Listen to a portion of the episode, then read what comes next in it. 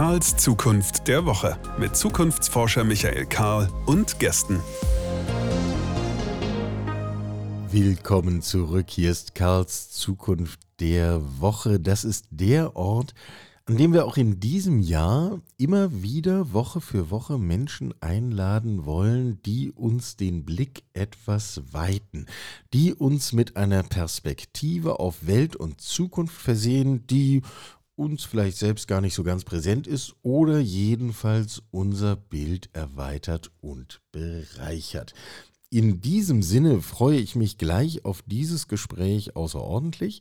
Ähm, zu Gast ist heute jemand, der es sehr stark mit visuellen Themen zu tun hat.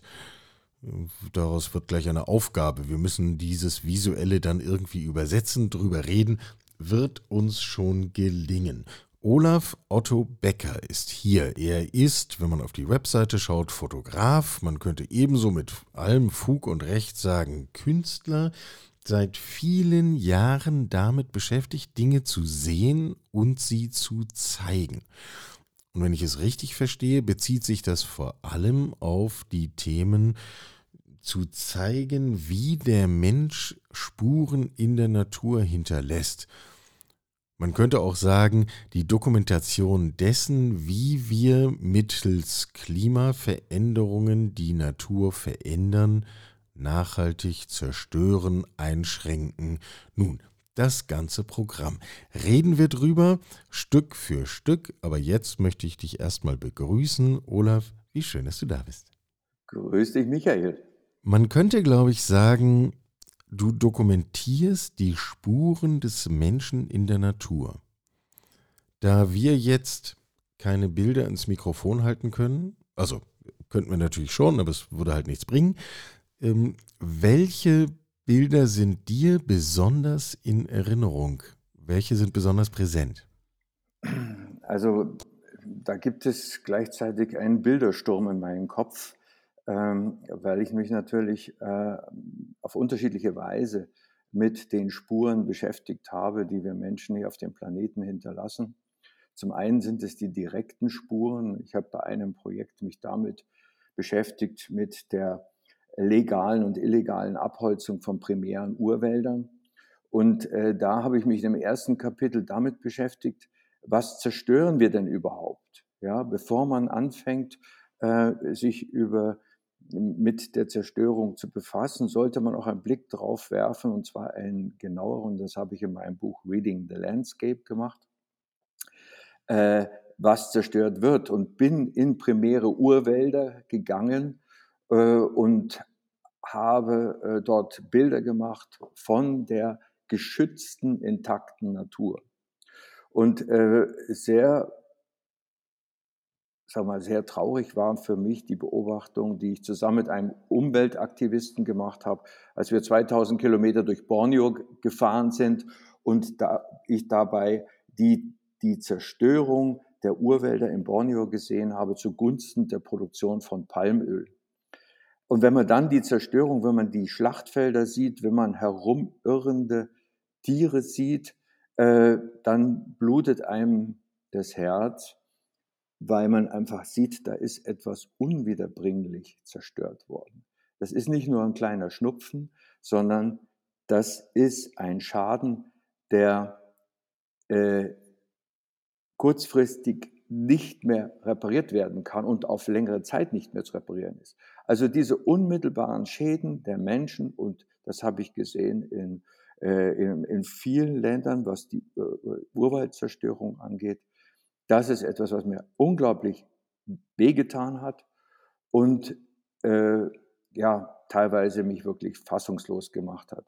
Und mir wurde dabei auch bewusst, dass das leider so ungehemmt auch weitergehen wird. Und diese Aussichtslosigkeit ist deprimierend. Andere Spuren, die ich dann aufgezeichnet habe, äh, die, die, äh, das Schmelzen des Eises äh, in Grönland, das waren im Prinzip sehr direkte Begegnungen mit Natur. Also entweder auf dem Inlandeis habe ich Flüsse fotografiert, Schmelzwasserflüsse und Schmelzwasser sehen, um das zu zeigen, was wir versuchen zu begreifen. Denn diese Klimaerwärmung wird von der Natur ja auch ausgeführt. Ja, das heißt, wir sehen, wie die Gletscher schmelzen. Das ist zunächst nicht bedrohlich, es ist sogar sehr schön, es sind sehr schöne Bilder. Aber wenn man weiterdenkt, was dahinter steckt, dann äh, wird das Ganze wieder bedrohlich. Also ich mache durchaus auch schöne Bilder zu dieser Transformation der Erde, die wir jetzt alle gemeinsam, acht, inzwischen 80 Milliarden Menschen, in Gang gebracht haben und leider auch fortsetzen werden. Ja, du bist in Grönland ja auch mit so einem sehr kleinen Boot entlang der Küste, entlang der Eiskanten gefahren. Wie hast du die Größenverhältnisse wahrgenommen? Ich stelle mir vor, einerseits kommt man sich als Mensch unglaublich klein vor. Andererseits sind wir diejenigen, die einen Hebel haben, diese Welt nachhaltig zu verändern, zu zerstören, zu prägen. Wie ordnest du dich da ein? Also dieses allein unterwegs sein und allein in der Natur unterwegs zu sein, ähm, lässt mich wirklich, äh, äh, sagen wir, gibt mir wirklich das Gefühl für die richtigen Dimensionen, wie wir uns selber sehen sollten. Also ich glaube, wir nehmen uns alle viel zu wichtig und äh, schon allein ähm, äh, diese Behauptung, unsere Erde, ja, klingt so nach Besitz, aber es ist letztendlich der Ort, auf dem wir zu Hause sind und aus dem wir hervorgebracht worden sind.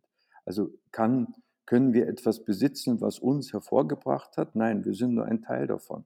Und als Teil von dem Ganzen begreife ich mich, wenn ich wirklich beobachte, wie die Natur funktioniert. Es ist ein unglaubliches Erlebnis, wenn an so einem großen Gletscher ein riesiges Teil von Eis ins Meer stürzt, ganz ohne, scheinbar ohne Zutun von uns, sondern einfach aus sich selbst heraus, wie auch alles, was auf der Erde da ist, aus sich selbst heraus äh, entsteht. Das heißt, in dem Ganzen, in der ganzen Bewegung ist ein, ein, eine Bewegung, eine unaufhörliche Bewegung, die aus sich selbst heraus entsteht. Und das ist etwas, was ich dann in solchen Momenten begreife und wo ich großen Respekt habe. Und das ist nicht das, dass es mich hier gibt, sondern es ist der Respekt, hier ist was im Gange. Ich kann als kleiner Teil auch mich nur als kleiner Teil verstehen. Natürlich, wenn wir so viele Menschen zusammen sind, dann hinterlassen wir Spuren. Und die sind, je mehr Menschen wir sind, äh, umso dramatischer für dieses Umfeld, das wir zum Leben brauchen. Nun bist du schon viele Jahre mit diesen Themen unterwegs. Man wird wahrscheinlich sagen können, Jahrzehnte. Ja. Und man wird ebenso sagen können, dass wir genauso schon Jahrzehnte diese Bilder sehen und nicht in der Lage sind, angemessen darauf zu reagieren, angemessen unser Verhalten zu verändern, unsere Wirtschaftsweise mit Blick auf Nachhaltigkeit, all die ganzen Themen. Ist das eine frustrierende Erfahrung? Also äh, nochmal, was macht das mit dir? Ähm, das ist keine frustrierende Erfahrung, sondern das ist eine Feststellung, wie die Welt funktioniert. Ähm, ich selber kann jederzeit mein Verhalten ändern. Aber ich kann nicht das Verhalten von anderen so weit beeinflussen, dass es weltweit äh, Auswirkungen hat. Außer ich sitze jetzt vielleicht am Knopf, um eine Atombombe zu zünden. Das heißt, der, der einzelne Mensch hat, wie man sehen kann, durchaus auch große Macht. Aber die Macht, die er hat, liegt eher darin, etwas zu zerstören, als etwas zu bewahren. Es scheint mir viel leichter zu sein, einen Krieg anzufangen. Einer fängt ihn an. Also könnte ihn doch auch einer aufhören. Aber das ist eben leider eben nicht so. Und genauso ist es mit der Umweltzerstörung. Wir sind Teil mit, unser, mit, mit all unseren Eigenschaften als Mensch, sind wir Teil dieser Zerstörung, weil zum einen in unserer Natur das schon mal liegt, dass wir äh, Ressourcen brauchen. Also wir brauchen was zum Essen. Dann je mehr Luxus, je mehr Luxus wir uns umgeben, umso mehr verbrauchen wir auch Ressourcen, die vielleicht vermeidbar wären. Das heißt, der Fehler steckt im System. Das heißt, wir sind ein Teil der Natur, aus der sind wir hervorgebracht, sind aber inzwischen ein so dominanter Teil geworden, ähm, wie ein Parasit, der sich auf der Erde ausbreitet. Und es gibt irgendwie dann so eine Überreaktion, die irgendwann einfach in sich zusammenfallen muss. Ja, es gibt ja auch in der Natur gibt es ja so Ereignisse, dass bestimmte Tiere sich so stark vermehren, bis sie letztendlich ihr gesamtes Lebensumfeld zerstört haben und dann gehen sie auch zugrunde und dann ist dieser Parasit damit auch beseitigt. Wenn es jetzt jemand gäbe, der von außen beobachten würde, was hier auf der Erde passiert und er würde sozusagen wie ein Gärtner Unkraut jäten, dann würde er uns entfernen oder so weit zu reduzieren, dass dieses System Erde anders funktionieren würde. Wir, wenn wir das feststellen, dass wir dieses Unkraut sind, können uns natürlich nicht selber zerstören. Wir machen es dann indirekt, indem wir jetzt natürlich immer mehr in den Kampf um Ressourcen geraten und äh, dann hier wiederum der Stärkere siegen wird. Also die, die Bedingungen für unsere Zukunft sind nicht gerade besonders gut. In meinem Kopf habe ich jetzt so ein Bild, als wären wir so eine Art Heuschreckenschwarm, der immer größer wird, bis er irgendwann nicht mehr genug zu essen findet. Und dann logischerweise kollabiert. Ja, im Prinzip ja. Denn ähm, äh, ich denke, wir sind intelligent, intelligent genug, diese Zusammenhänge zu erkennen. Aber äh, es wird sehr schwierig sein, ähm, diese diese Zusammenhänge zu kontrollieren. Wenn wir zum Beispiel sagen, ähm, die, wir müssen Maßnahmen gegen die Klimaerwärmung ergreifen, dann setzt es erstmal voraus, dass wir wissen, was wir tun müssen, um die Klimaerwärmung zum Beispiel zu stoppen. Das wissen wir aber nur zum Teil. Und wir wissen nicht, welche bereits begangenen Taten in der Vergangenheit nicht mehr reparabel sind. Deshalb ist es natürlich vernünftig, so viel wie möglich zu tun, aus der Perspektive, die wir momentan haben. Wir müssen aber gleichzeitig respektieren, dass nicht alle an der gleichen Leine ziehen. Also wenn wir in Deutschland versuchen, alles Mögliche zu tun, dann ist das gut. Aber Deutschland allein, und wenn man den Globus mal anschaut, wird die Klimaerwärmung nicht verändern können. Und wenn jetzt Russland und die Chinesen, sind ja unglaublich große Flächen mit sehr vielen Menschen, ähm, hier einfach in die andere Richtung ziehen, ja, dann äh, werden wir letztendlich alle äh, an den Konsequenzen ähm, knabbern müssen, die dann kommen. Ich glaube nicht so wie die sogenannte letzte Generation, dass jetzt die letzte Generation da ist, ich glaube, dass wir, dass wir uns auf diese neuen Situationen Generation um, äh, auf die neuen Situationen Generation für Generation neu einstellen werden. Ähm, das heißt aber, die Bedingungen, die Ausgangspunkte für die nächste Generation sind immer wieder anders. Das hat einen Nachteil und einen Vorteil. Der Nachteil ist, es werden einige Dinge unwiederbringlich verloren sein. Ähm, der Vorteil ist, dass die nächste Generation in Bedingungen aufwächst, wo sie bestimmte Dinge niemals kennengelernt hat und sie deshalb auch gar nicht mehr vermissen kann. Für die neue Generation wird, werden bestimmte Dinge, die für uns jetzt unerträglich erscheinen, der Normalzustand sein. Und der Mensch hat aber auch die Gabe, in jeder Situation sein Glück zu finden. Denn das Glück definieren wir ja auch zum Teil meine, zunächst mal müssen ja die Primärbedürfnisse äh, befriedigt werden. Es muss für uns genügend Nahrung da sein. Und, ähm, äh, und wir müssen einen gewissen Lebenskomfort erreichen. Dieser Lebenskomfort muss aber nicht unbedingt erster Linie in materiellen Dingen bestehen, sondern in dem Sinn, den man sich selber gibt oder geben darf. Ja. Mhm. Ähm, und Und somit wird also die nächste Generation unter anderen Bedingungen aufwachsen und sich darauf einstellen. Und ich halte die Menschheit schon für sehr intelligent, wenn sie nicht mit dieser kriegerischen Seite, die wir leider auch haben, uns gegenseitig und damit unseren gesamten Lebensraum zerstören, dann haben wir durchaus äh, äh die Möglichkeit, in Zukunft alles noch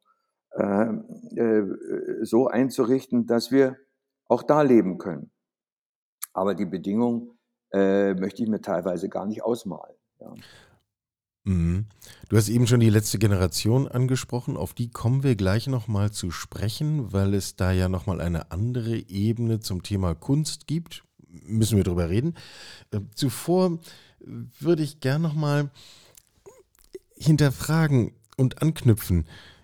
Mir scheint, dass wir, diese Generation, eine nächste, die letzte, wie auch immer, ein neu kalibriertes Bild davon braucht, wie sich eigentlich der Mensch in seinem Ökosystem Erde, in dem wir uns bewegen, ins Verhältnis setzt. Kann Kunst ein Weg sein, so ein neues Bild, so ein neues Verhältnis zu finden? Ja, auf alle Fälle.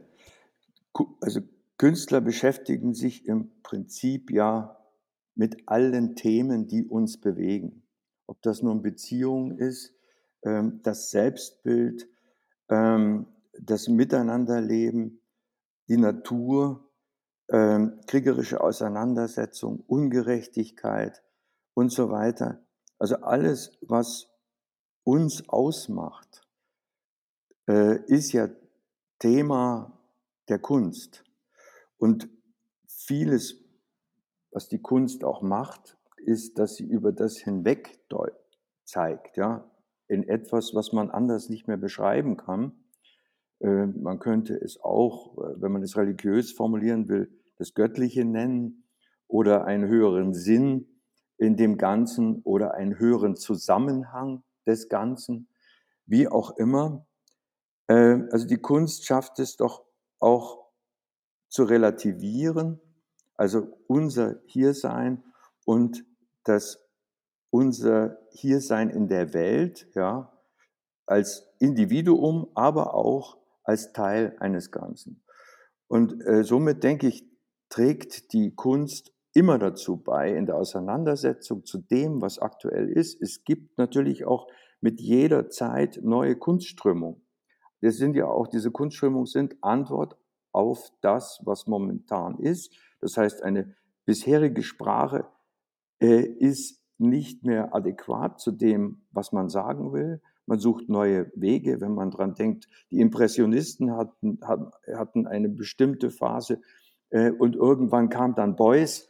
Das hat nun gar nichts mehr mit schöner äh, äh, äh Naturbetrachtung zu tun, sondern einem wird äh, quasi buchstäblich die Fettecke vor die Füße geschmissen. Und ähm, so gibt es ja unendlich viele Formen der Kunst, die sich dann, sag mal, auch den, den Betrachter, den Kunstteilnehmenden unterschiedlich sensibilisieren zu den vielen Betrachtungsweisen ähm, der Welt, des Lebens oder die, der Themen der Welt. Nun kommen wir mal auf die letzte Generation zu sprechen.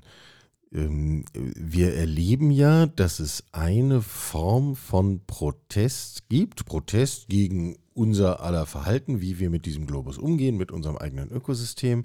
Und diese eine Form von Protest besteht daraus, dass Menschen in Museen gehen und Kartoffelbrei mitbringen und diesen auf Bilder werfen. Wie schätzt du das ein? Was hältst du, was sagst du zu dieser Form von Protest? Also zunächst mal bin ich traurig, ähm, weil es ja die Verzweiflung dieser Generation zeigt. Ja? Es ist ja doch eine, eine absolut sinnlose Tätigkeit, Kartoffelbrei auf Kunstwerke zu werfen. Und das macht man doch nicht einfach so, ähm, sondern das zeigt für mich ähm, eine Verzweiflung. Es ist wie eine Ersatzhandlung, ja, wie eine neurotische Ersatzhandlung. Ja. Ich fange an zu putzen, wenn ich Angst habe. Nun kann man es natürlich nicht direkt vergleichen, aber ähm, es ist für mich, es zeigt, äh, die Leute wissen nicht mehr weiter. äh, sie wollen irgendetwas machen, sie wollen, was wollen sie? Sie wollen Aufmerksamkeit. Und dann hängen sie sich da dran an Kunstwerke, die bekannt sind und produzieren Entrüstung, dass man Kunstwerke, die zweifelsfrei von vielen Menschen bewundert werden, mit Tomatensaft, Kartoffelbrei und was auch immer äh, beschmiert. Damit wird natürlich Aufmerksamkeit erreicht. Aber damit wird das Ziel meines Erachtens verfehlt. Denn wenn ich jetzt ein Kunstwerk mit Kartoffelbrei bewerfe oder mit Tomatensaft, ist dann dem Klima mehr geholfen, wenn das weltweit passiert und nicht nur 500, sondern 1000, sondern 100.000 von jungen Leuten in die Museen gehen und unsere ganze kulturellen Äußerungen mit Kartoffelbrei bewerfen, es wird dem Klima nichts helfen. Und das Bewusstsein bezüglich der Klimaerwärmung wird es auch nicht verändern. Denn ich verfolge das Thema ja jetzt schon seit vielen Jahrzehnten. Es hat sich in den letzten 20 Jahren unglaublich viel getan in dem Bewusstsein. Man kann an das letzte Ende der Welt jemanden fragen, ob er was von Klimaerwärmung schon mal gehört hat. Es weiß jeder. So, dafür brauchen wir keine Aufmerksamkeit mehr, sondern wo wir Protest brauchen, ist, wenn es offensichtliche Probleme gibt, gegen die man protestieren kann, weil da nichts gemacht wird. Das wäre zum Beispiel, warum tut man nichts gegen diese, äh, gegen die Geschwindigkeitsbegrenzung auf den Straßen? Es kann jeder an seinem Tankzettel ablesen, wie viel weniger Benzin man braucht, wenn man deutlich langsamer fährt, nämlich in den unteren Drehzahlbereichen. Also bis 2000 Umdrehungen so ungefähr. Ja, und dann kann man bis zu 20 Prozent, machen wir sogar noch mehr, an Benzin einsparen von dem Normalzustand. Ganz zu schweigen von dem, der ja mit Vollgas das Bodenblech durchdrückt. Ja, so. Jeder hat natürlich die Möglichkeit, äh, sich so zu verhalten, ohne äh, da auf Schilder und staatliche Anweisungen zu, äh, zu äh, warten. Leider ist es ja zu beobachten, dass das nicht so viele machen, aber es ist auch zu beobachten, dass es Leute machen. So, da kann man doch zum Beispiel, wenn man konkrete Ziele hat, ganz konkret demonstrieren, denn wo es konkrete Probleme gibt, gibt es auch konkrete Lösungen. Und dann ist ja das nächste, so ein Protest sollte intelligent sein, vielleicht sogar witzig.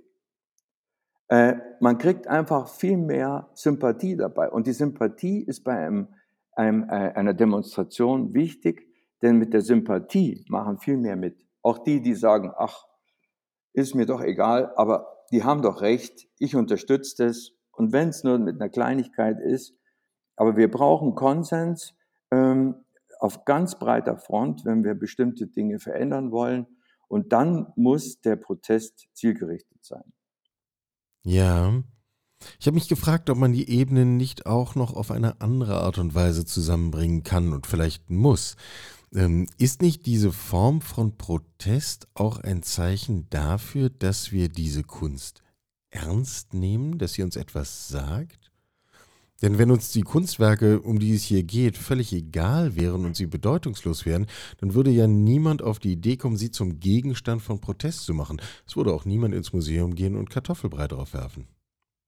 Da müsste man die Leute fragen, die das machen. Also ich habe dafür, sagen wir mal, für diese Art von, von, von, von Demonstration wenig Verständnis, weil es wird, es wird ein Kunstwerk missbraucht. Warum denn? Ähm, also, äh, warum denn? Es kann doch nur um den Bekanntheitsgrad des Kunstwerks gehen. Ähm, um den Inhalt geht es ja offensichtlich auch nicht des Kunstwerks. Ähm, also wird die Kunst in Geisel, als Geisel genommen, um ein anderes Thema in den Fokus zu bringen. Und ich finde jegliche Geiselnahme äh, einfach ist abzulehnen.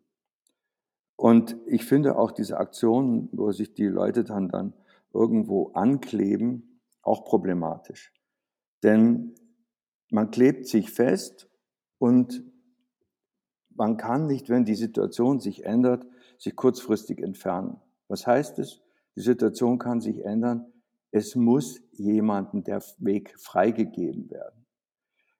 Und für kurzfristige Probleme kann man nicht sich langfristig auf, die, auf den Asphalt kleben. Ja? Äh, es, sind, es, es, können, es können Leben äh, in Gefahr kommen. Und wenn man dann sagt, na ja, aber unsere alle Leben sind bedroht, ja, da kann ich doch nicht sagen, derjenige, die, die schwangere Frau, die jetzt nicht rechtzeitig ins Krankenhaus kommt, hat weniger Recht zu leben als wir alle.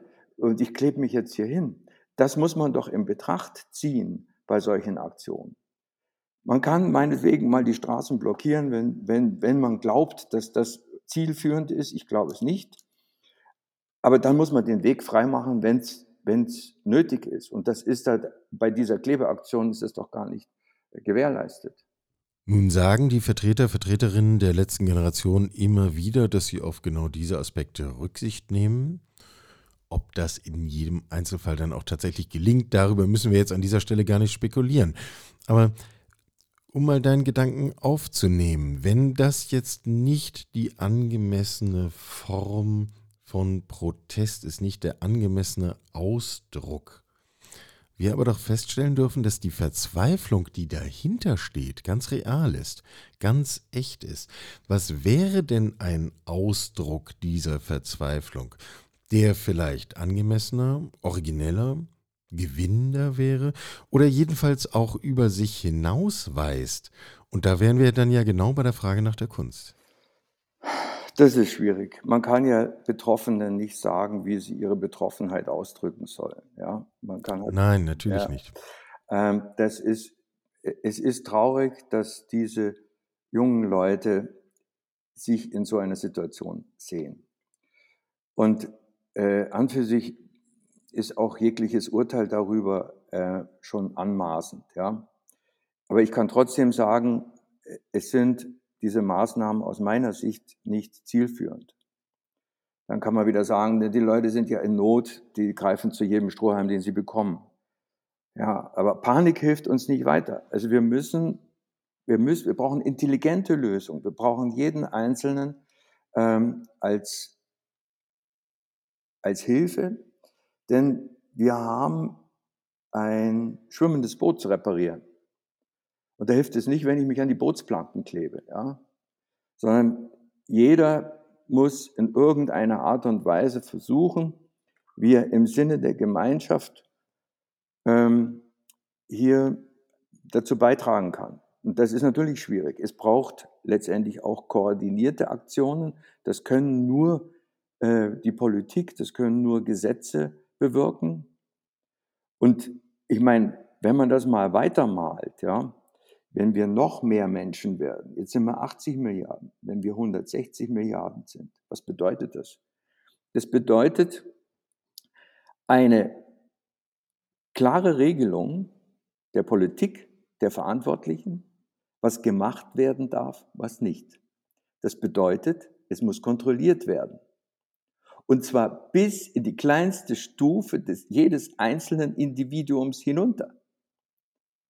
Weil sonst können wir das Ganze ja gar nicht beherrschen. Was bedeutet das auch? Ein Ende der Freiheit.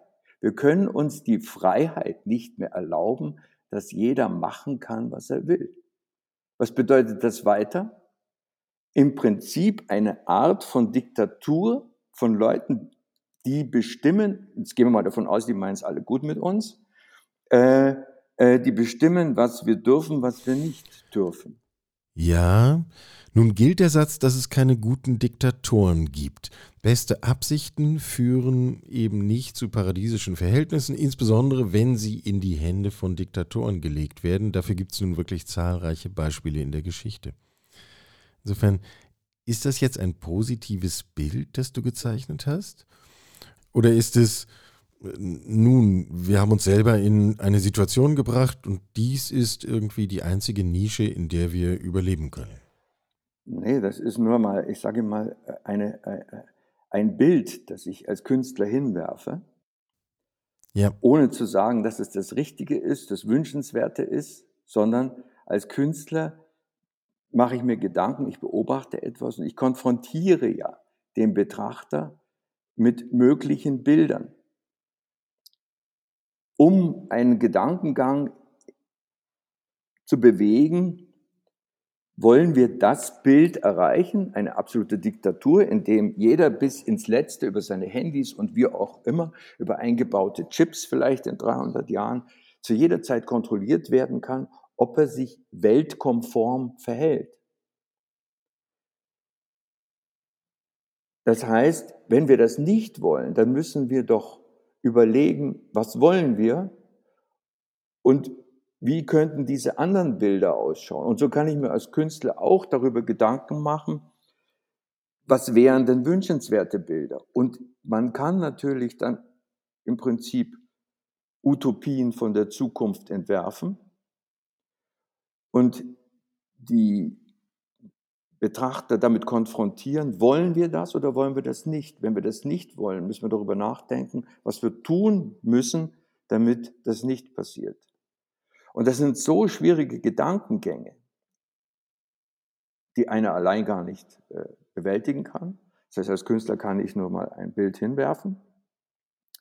Das heißt, wir, wir müssen alle zusammen an diesem, dieser Verbesserung, äh, wie wollen wir auf unserer Erde in Zukunft leben, arbeiten. Mhm. Das treibt ja auch uns hier an. Wir versuchen hier auch in diesem Podcast immer wieder den Gedanken stark zu machen, wenn wir denn gestalten wollen, wenn wir denn Verantwortung übernehmen wollen für eine Welt, die vor uns liegt, sprich in der Zukunft, dann, nun, äh, dann müssen wir darüber reden. Und wenn wir dafür gerade stehen wollen, dann fängt es eben bei den Bildern an. Die müssen wir entwickeln. Ich habe in den vergangenen Wochen und Monaten hier in dem Podcast eine ganze Reihe von Gesprächen geführt, wo immer wieder Stimmen aus der Wissenschaft kamen, die sagten quasi unisono, wir haben lange gedacht, unsere Aufgabe ist es, die Fakten auf den Tisch zu legen und dann kommt die Zivilgesellschaft, dann kommt die Politik, dann kommen andere und ziehen die Schlussfolgerungen daraus und handeln entsprechend und angemessen. Und ich höre immer wieder den Gedanken zu sagen, das reicht offensichtlich nicht. Wir müssen lauter werden als Wissenschaft, weil genau die Konsequenzen nicht gezogen werden. Wie schätzt du das ein? Muss auch die Kunst lauter werden? Nun ja, das kann man ja nicht äh, allgemein be beantworten. Ja? Man kann ja nicht sagen, die Kunst muss lauter werden, weil wir hier dieses Problem. Das heißt, jeder Künstler bestimmt äh, für sich selber, äh, was er, wie er das macht. Und, ähm, äh, und es ist auch die Frage, ob allein lauter werden hilft. Man muss vielleicht auch sehen, welche Möglichkeiten haben wir denn überhaupt. Ähm, diese, diese Klimaerwärmung äh, und dieser enorme Ressourcenabbau ist ja, hat sich ja über Jahrzehnte, eigentlich auch über Jahrhunderte entwickelt. Oder sagen wir mal die letzten zwei Jahrhunderte. Und ähm, das heißt ein langer Prozess. Wir können nicht davon ausgehen, dass das von heute auf morgen zu ändern ist. Das müssen wir akzeptieren. Auch wenn wir lauter werden, wird das im Prinzip nur wenig ändern. Ähm, wir müssen natürlich mit, mit immer größer werdender Dringlichkeit ähm, die, die Dinge angehen, die wir ändern können und die sinnvoll sind zu ändern. Und da geht dann schon die Diskussion los, was ist denn nun sinnvoll und was ist weniger sinnvoll. Das heißt, wir können es auch teilweise ja gar nicht äh, äh, komplett abschätzen. Aber es gibt dann doch Konsens zu vielen Dingen, ähm, wo wir bereits Maßnahmen ergreifen, aber leider nicht alle. Wenn ich jetzt wieder zurückkomme auf Russland und China, China stellt sich als Entwicklungsland dar und meint deshalb, dass sie nach wie vor, was weiß ich, alle zwei Tage ein neues Kohlekraftwerk bauen dürfen. Ja, ich meine, wie laut müssen wir denn da noch werden? Die wissen doch, was los ist. Aber und wir haben dann andere Systeme, äh, die die äh, äh, die Menschen umbringen, bloß oder oder Frauen umbringen, weil hier ein bisschen Haar vom Kopftuch rausschaut. Auch mit diesen Leuten müssen wir reden, um das Klima zu ändern. Aber da sind doch noch ganz andere Probleme. Dann haben wir Hungersnöte, ja. Und es gibt so viele Probleme auf der Welt. Es gibt so viele Kult unterschiedliche Kulturen, politische Systeme. Es gibt korrupte Systeme und davon leider nicht wenige. Können wir davon ausgehen, dass in einem korrupten System, das nur an Macht glaubt, ein Sinn für Gemeinschaft da ist und für unsere gemeinsamen Lebensgrundlagen? Nein, solange die, wenn die ihren Swimmingpool beheizen wollen, äh, da machen die das. Und wenn die in der Wüste irgendwelche Eishallen aufstellen wollen, dann machen sie das, weil sie das können. So. Und das ist die Ausgangsbasis. Das heißt, wir können noch so laut schreien, die wollen das gar nicht hören, die werden das nicht hören. Ähm, wir müssen also davon ausgehen, dass dieser Prozess der Veränderung viel mehr Zeit braucht, als wir vielleicht haben für die gewünschten Veränderungen, ja, äh, weil so und so viele Leute gar nicht mitmachen.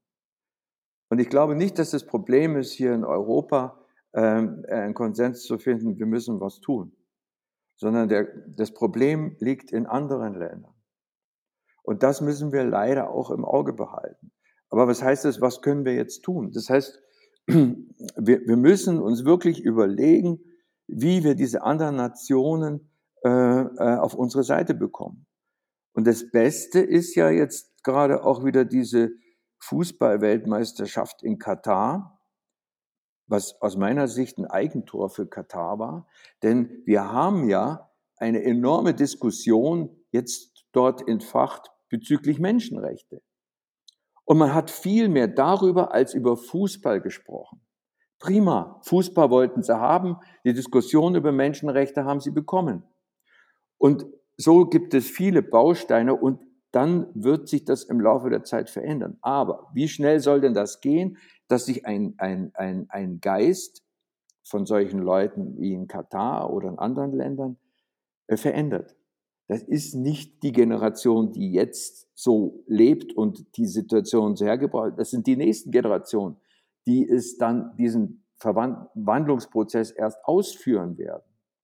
Das heißt, jeder ist nur einen bestimmten Weg bereit zu gehen. Das heißt, diese Leute, die, was weiß ich, irgendwelche Leute umbringen, weil, sie, weil hier ein bisschen Haar rausguckt bei den Frauen, da fehlt es doch noch so weit, dass wir auf eine gemeinsame äh, Basis kommen, des Zusammenlebens, ja, ähm, da müssen wir davon ausgehen, dass es noch mindestens ein bis zwei Generationen dauert, bis auch bei denen ein Verständnis, ein neues Verständnis von Gemeinsamkeit auf der Welt da ist. Und das ist das große Problem. Laut Schreien, ja, natürlich, alles verändern, was man verändern kann, so schnell wie möglich. Aber es wird letztendlich nicht äh, ändern können, dass diese ganze Bewegung zurück zu einer besseren äh, Zusammenarbeit äh, einfach Zeit braucht. Viel mehr, als wir äh, haben.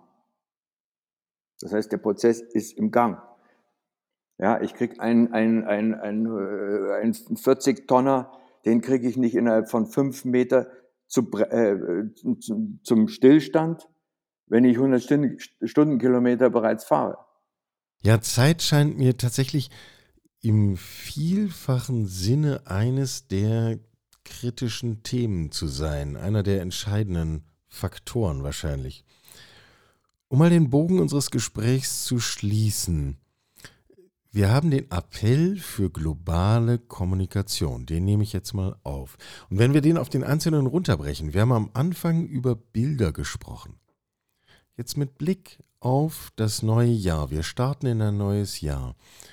Was würdest du sagen? Welches Bild soll jemand sich nehmen, es betrachten, drüber nachdenken, daraus lernen?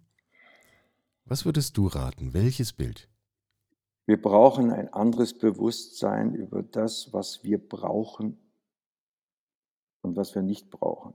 Ich stelle es immer wieder fest, ähm, äh, dass wir uns eigentlich auch eingelullt von dem Angebot äh, dazu hinreißen lassen, etwas zu kaufen, was wir nicht brauchen, äh, unsere Wohnung mit Dingen auszustatten, die wir nicht wirklich brauchen. Ich glaube, wenn wir uns mehr Gedanken darüber machen, was wirklich für unser Leben äh, notwendig ist, ähm, da müssen, müssen wir einfach schauen, dass wir mit weniger auskommen. Und wenn wir weniger Dinge haben, denn jedes Ding, das wir besitzen, besitzt auch uns, ähm, äh, dann äh, sind wir zum einen beweglicher, ähm, äh, wir sind freier, weil wir auch dann nicht die Angst haben müssen, irgendetwas zu verlieren. Die Angst, etwas zu verlieren, hat man nur, wenn man viel besitzt. Ja? Ähm, und am großzügigsten sind häufig die Leute, die nicht viel haben, weil die geben das, was sie hier bekommen, gleich wieder weiter, ähm, weil sie sowieso nichts haben. Und die, ich denke, dass jeder muss da selber drüber nachdenken, dass wir uns einfach wegkommen von diesem, von diesen Bedürfnissen, was wir alles brauchen. Ich kann es nicht verstehen, wie man im Stadtverkehr mit einem 2,5 Tonnen Auto fahren muss, dieses Auto dann rücksichtslos womöglich noch, weil man keine Zeit hat und für diese Riesenkiste keinen Parkplatz bekommt, auf dem Bürgersteig abstellt und so weiter. Und dann noch unendlich viel Sprit dabei verpestet, um diese 2 Tonnen, 2,5 Tonnen zu bewegen, äh, wo dann nur eine Person drin sitzt. Das ist, das ist Rücksichtslosigkeit äh, allen anderen gegenüber und Egoismus in, aus meiner Sicht in der pursten Form. Dieses Denken müssen wir verändern. Also wir, wir, ich denke, es ist, es ist überhaupt gar keine Kunst, mit wenig glücklich zu sein, wenn man dafür sich den Zugang schafft. Aber den haben ja viele leider, viele Menschen nicht, weil sie sich komplett außenorientiert an dem, was man haben muss ähm, und was der andere hat, ähm, äh, orientieren. Wir brauchen äh, viel mehr äh, eine, eine Bescheidenheit in Zukunft. Und ich denke auch eine Demut dem gegenüber, wenn man sich das mal vorstellt, da ist so ein blauer Planet in einem unendlichen Universum, ein klitzekleiner Punkt im Universum. Und den haben wir geschenkt bekommen. Und den müssen wir auch erhalten.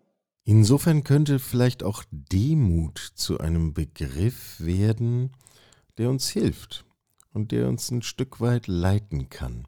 Das finde ich einen ganz spannenden Gedanken, den ich direkt weiterleiten möchte an euch, die ihr das jetzt hier hört und diesem Podcast folgt. Was denkt ihr? Könnt ihr diesem Gedanken folgen? Würdet ihr etwas ergänzen wollen, widersprechen? Tut das bitte, lasst es uns wissen auf jedem Weg, der uns irgendwo zur Verfügung steht, ob Twitter, ob LinkedIn, ob YouTube, ob Brief oder das persönliche Gespräch.